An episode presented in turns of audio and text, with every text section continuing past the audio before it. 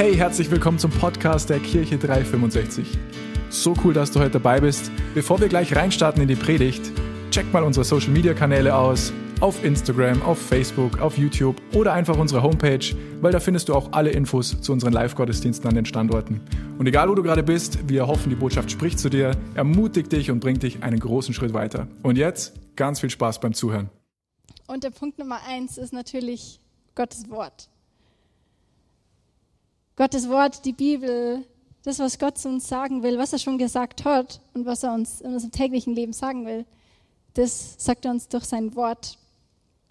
Und ja, ich bin, mag mich noch kurz vorstellen, ich bin die Annalisa, ich, ich leite den Bereich Lobpreis in unserer Kirche und coache die verschiedenen Bands an den Standorten und bin einfach hier Teil vom Standortteam in Erding.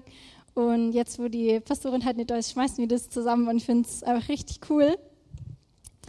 Und klar, mit 21 muss man Entscheidungen treffen und es ist immer wichtig, wie kann ich herausfinden, was ist denn Gottes Wille? Bleibe ich jetzt, fahre ich ein bisschen weiter rüber, mache ich das Studium, fahre ich mit auf Tour und so weiter und so fort.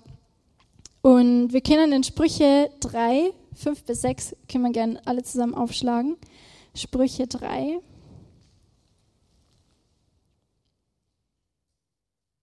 Vers 5 und 6.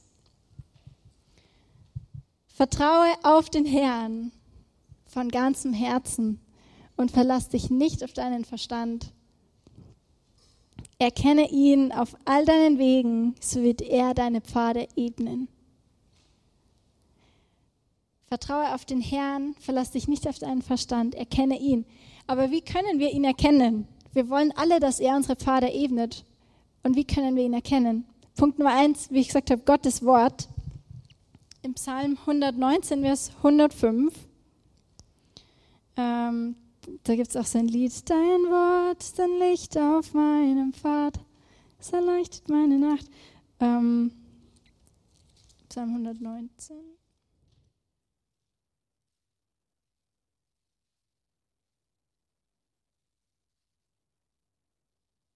Vers 105.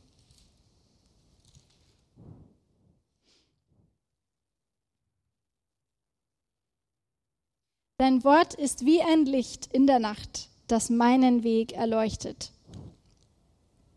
Gottes Wort ist unser Licht für unseren persönlichen Weg. Und er hat Dinge gesagt, die allgemein gültig sind. Ich liebe dich ich will dich haben auf dieser Welt.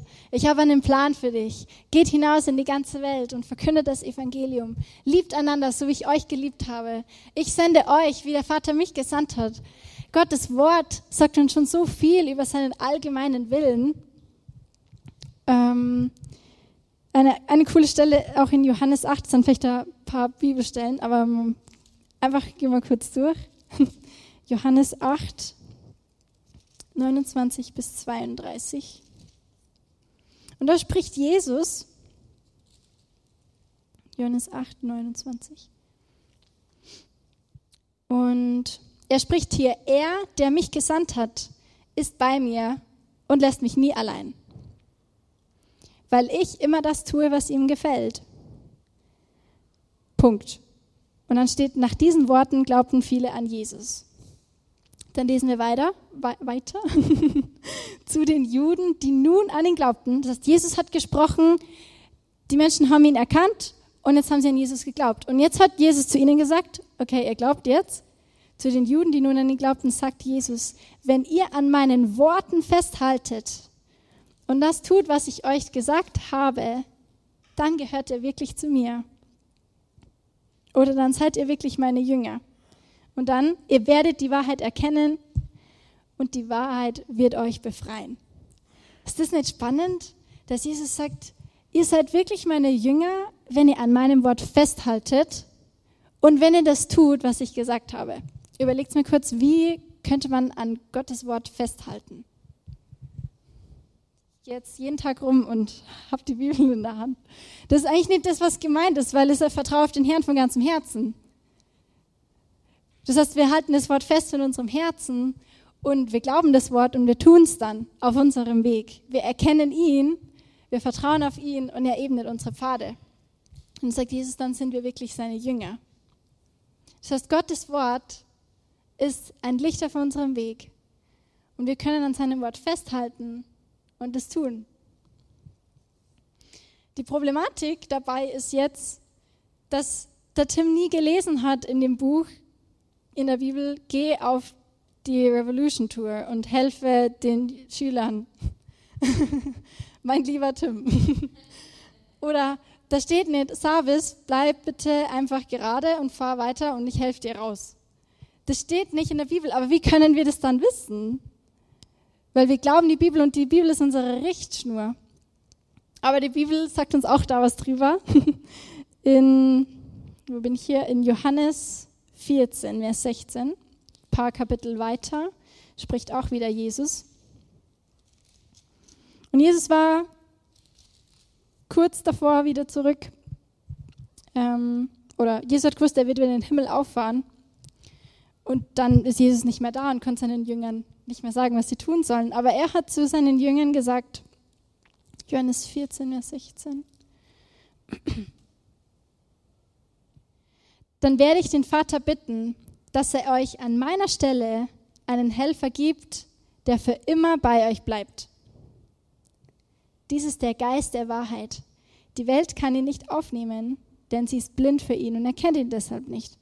Aber ihr kennt ihn, denn er wird bei euch bleiben und in euch leben. Wow. Der Vater hat uns den Heiligen Geist gesend, gesend, gesendet, gesandt. Wenn wir an Jesus glauben, dann lebt der Heilige Geist in uns. Und wenn Gott in uns lebt, dann spricht er auch von dort zu uns. Das heißt, wir lesen, wir lesen das Wort, aber es sind ja theoretisch nur Buchstaben. Aber das, was lebendig macht, ist der Heilige Geist in uns, der zu uns spricht. Und er kann, dazu müssen wir auch verstehen, wie wir eigentlich aufgebaut sind, so als Menschen. Schaut mal eure Hände an. Das ist euer Körper. Und eure Gedanken, euer Verstand, euer Wille, eure Gefühle, das ist die Seele. Aber die Person, die aus euren Augen rausschaut, das euer Innerstes, was euch ausmacht, das ist euer Geist, was ihr wirklich seid. Also wir sind eigentlich geistliche Wesen, die eine Seele haben und in einem Körper wohnen. Und es ist so spannend, weil wenn der Heilige Geist in uns einzieht, dann zieht er in unseren inneren Mensch. Und von dort aus spricht er zu uns. Das heißt, der Heilige Geist kann uns Dinge sagen, einfach von sich aus. Und es ist dann so ein bisschen, okay, wow, das war Gott. Das war für dich klar eigentlich, dass das Bild von Gott war. Oder auch die innere Stimme, die der Tim gehört hat. Das war wie so ein Satz. Und wenn der Heilige Geist zu uns spricht, dann legt er das wie in unseren Geist rein und das kommt dann in unseren Gedanken und dann können wir es als Satz verstehen. So in die Richtung. Das ist die eine Möglichkeit, dass der Heilige Geist was spricht und so, okay, bam, das war der Heilige Geist. Oder es gibt auch äh, sozusagen das innere Zeugnis, das lesen wir in Römer 8, Vers 16.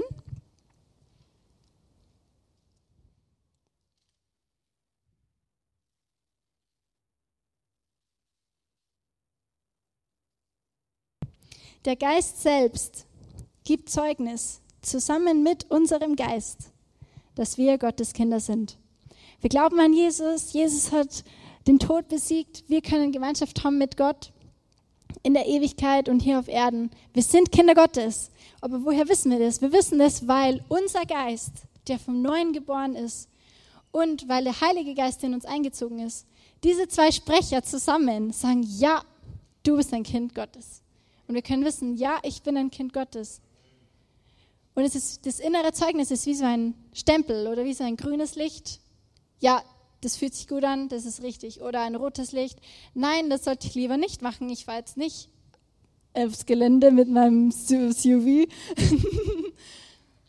Und vielleicht habt ihr manchmal ein gelbes Licht vom Heiligen Geist. So, okay, ich glaube, ich sollte noch warten oder nochmal drüber beten.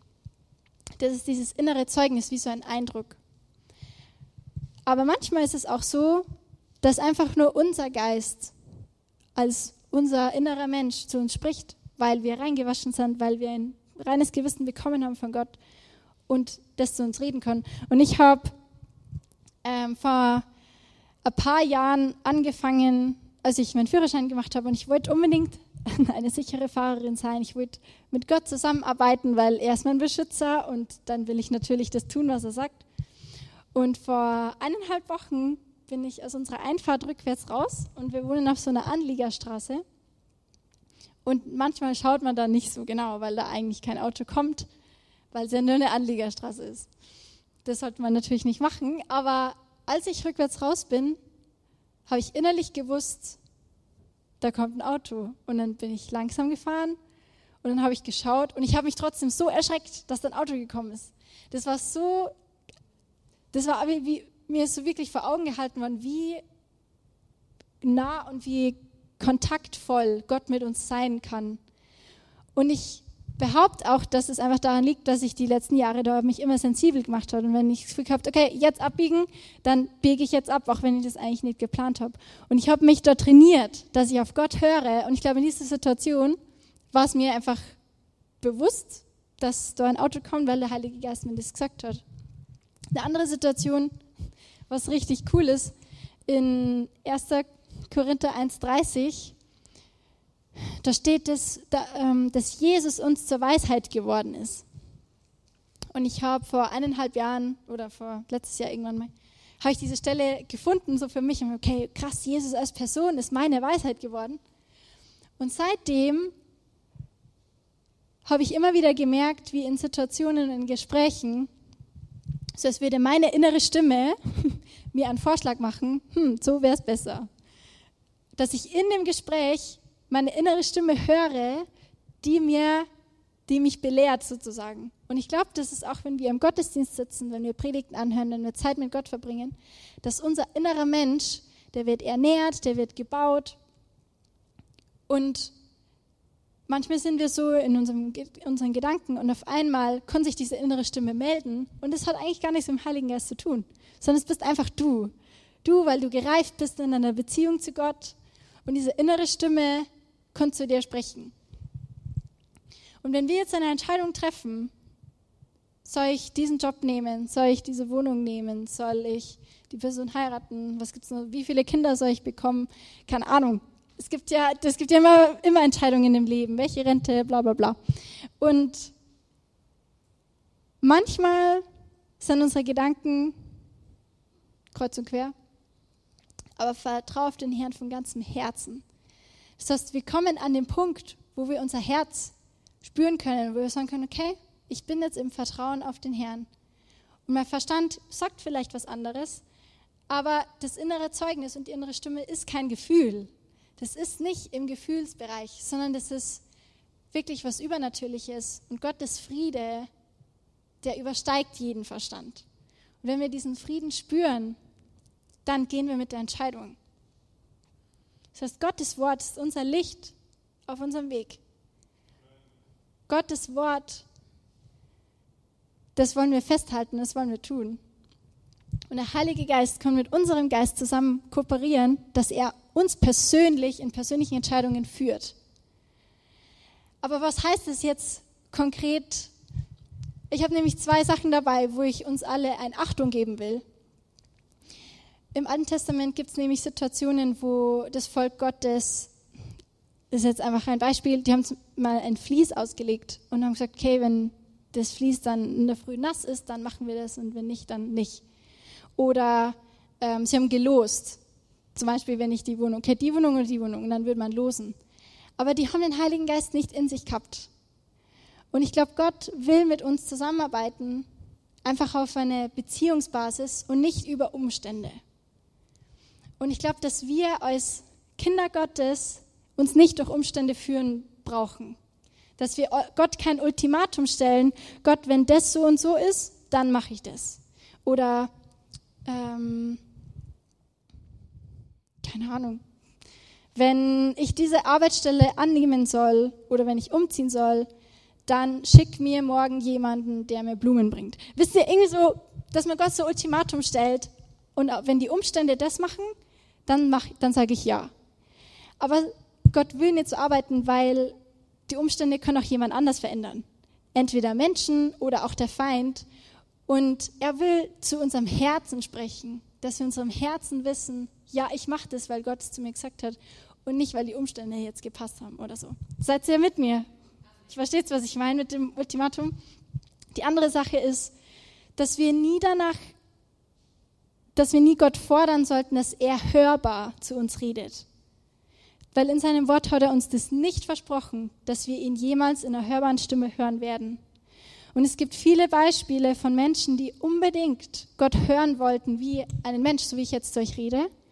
Und sie haben dann angefangen, Stimmen zu hören, weil sie offen dafür waren, aber das war nicht Gott. Und es ist, glaube ich, echt gefährlich, wenn, weil wenn wir offen sind für etwas, dann kann es natürlich sein, dass auch der Feind kommt und das füllt. Und ich habe eine Geschichte gehört, die, die war dann echt, die ist wirklich verrückt geworden durch diese Stimmen. Und sie wollte aber nicht loslassen von dem, weil sie unbedingt diese Stimmen hören wollte. Und ich glaube, das brauchen wir nicht. Wir haben Gott in unserem Herzen und Jesus hat gesagt, meine Schafe hören meine Stimme. Und wenn du Jesus hörst, wenn du den Heiligen Geist wahrnimmst, dann weißt du, dass er das ist. Und wenn du Angst hast, ich will aber keinen Fehler machen, dann sei einfach relaxed, sei entspannt mit dir selber, sei ein bisschen gnädig mit dir selbst. Probier es lieber einfach aus und wenn es falsch war, dann machst du es beim nächsten Mal besser. Aber das ist so cool. Ich glaube, das ist das Coolste, was wir erleben können in unserem täglichen Leben mit Gott, dass wir das lernen, seine Stimme zu hören. Und dass wir das lernen, darauf zu vertrauen mit ihm zu gehen. Und dass wir nicht, okay, ja, grünes Licht und ich gehe und dann höre ich nicht mehr hin, sondern dass wir im Gehen, im Kontakt sind mit Gott. Dass wir im Gehen auf ihn vertrauen und im Gehen auf unser Herz hören und schauen, was möchte denn Gott machen. Der Geist selbst gibt Zeugnis zusammen mit unserem Geist, dass wir Kinder Gottes sind. Das ist echt so was Cooles, weil es ist so nah und es ist so persönlich. Und das ist vielleicht bei jedem ein bisschen anders, aber grundsätzlich ist es was, was in uns, was, was man vielleicht auch nicht so gut erklären kann, aber Gott wird dir dabei helfen. Sprüche 3, vertraue auf den Herrn von ganzem Herzen und verlass dich nicht auf deinen Verstand. Erkenne ihn auf all deinen Wegen, so wird er deine Pfade ebnen. Hat Gott versprochen, dass er deine Pfade ebnet, wenn du auf ihn vertraust? Ja, Mhm. Wenn du auf ihn vertraust. Er wird deine Pfade ebnen.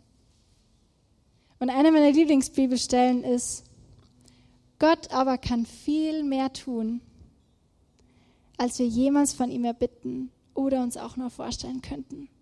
So groß ist seine Kraft, die in uns wirkt. Epheser 3,20.